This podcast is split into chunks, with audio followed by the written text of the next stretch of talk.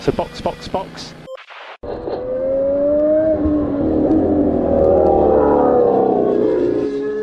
Dia! Sejam bem-vindos ao sprint de notícias do Box Box Box, sua pílula diária de Fórmula 1 para acelerar o seu dia. Hoje é quinta-feira, 13 de abril de 2023, e estas são as notícias da Fórmula 1 que você precisa para ficar informado. MP1! F1 assina contrato com a Paramount Plus. Fred Vasseur não tem dúvidas sobre a motivação de Charles Leclerc e Otmar Zafnauer aprovou o hiato da Fórmula 1 em abril. Eu sou Aninha Ramos e este é o Sprint de Notícias de hoje. Oh, really?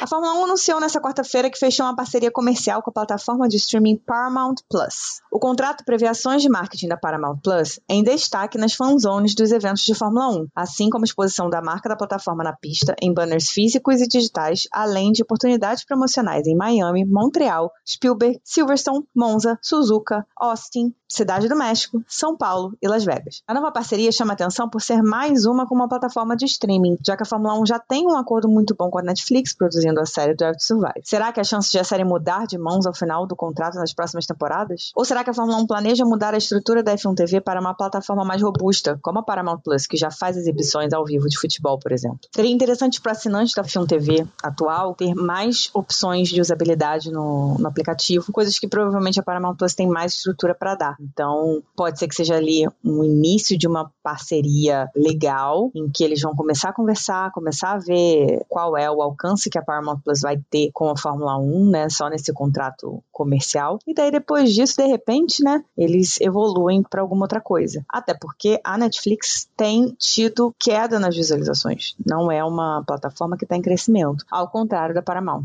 Então pode ser bastante interessante para a Fórmula 1 ter esse contato.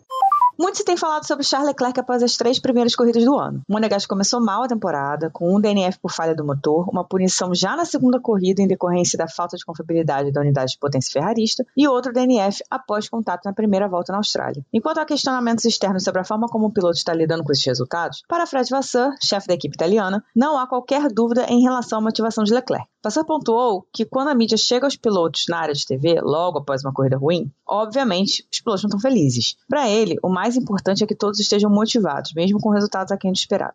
O chefe da equipe reforçou que ele mesmo estaria muito frustrado se os pilotos estivessem relaxados e felizes com a situação que vivem e que, apesar dos resultados, a relação com a alta gerência da equipe, John Welcome, o presidente, e Benedetto Vinha, o CEO, continuou muito positivo. O foco é se manter motivados e focados em desenvolver o carro e melhorar a situação no campeonato. Vasseur tem muito trabalho pela frente, não só na fábrica, mas também nos boxes, que continuam com erros de comunicação com os pilotos, como na corrida em Jeddah e na classificação na Austrália. Com um carro que não é tão bom quanto esperado, todos precisam trabalhar perfeitamente para poderem aproveitar essas chances, incluindo os dois pilotos que já cometeram seus errinhos nessas três corridas.